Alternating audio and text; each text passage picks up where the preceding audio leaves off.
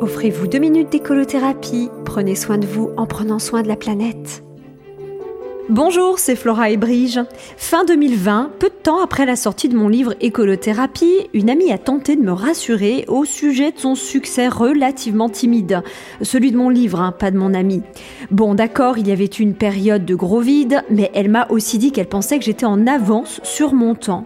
Moi, j'avais surtout l'impression d'être carrément en retard. Très en retard même, hein, si j'en jugeais par l'état de la planète, tout comme la morosité de beaucoup de gens. Je ressentais même un sentiment d'urgence que je partais partageait, semble-t-il, avec quand même un bon nombre de mes concitoyens du monde. Et puis, mon livre dresse un retour d'expérience de plusieurs années de pratiques d'économie, de zéro déchet, de réflexion sur nos conditionnements et sur les manipulations que l'on subit sans s'en rendre compte. Expérience de plusieurs années, ce qui veut dire plusieurs années en arrière, pas en avance. Moi, je me demandais si c'était pas plutôt son titre, écolothérapie, qui n'accrochait pas.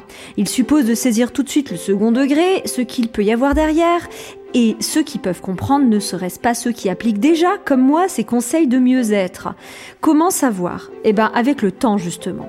Déjà de 2020 à 2022, j'ai pu observer comme les conditionnements, les peurs, les jugements étaient encore prégnants pour tant de nos concitoyens, euh, cette fois-ci pas du monde, mais au moins de notre pays. C'est sûr, tout cela n'avait non seulement pas lu mon livre, mais pas non plus l'expérience des remises en question. Enfin, en 2022, le choc. À un moment de l'année où la peur du moment n'était plus de se prendre un virus ou une bombe atomique sur le coin de la bouche, mais de manquer d'énergie.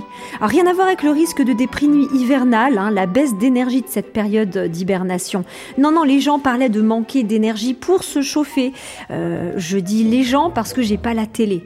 Et là, j'ai vu les mêmes gens s'apercevoir comme une révélation qu'on pouvait éteindre la lumière des pièces où on n'est pas, ou encore s'abstenir de laisser couler l'eau pendant qu'on se brosse les dents Bon, après tout, mieux vaut tard que jamais, euh, et chacun son rythme. La question qui reste en suspens, c'est de savoir si des prises de conscience pourront déboucher de gestes faits sous la contrainte.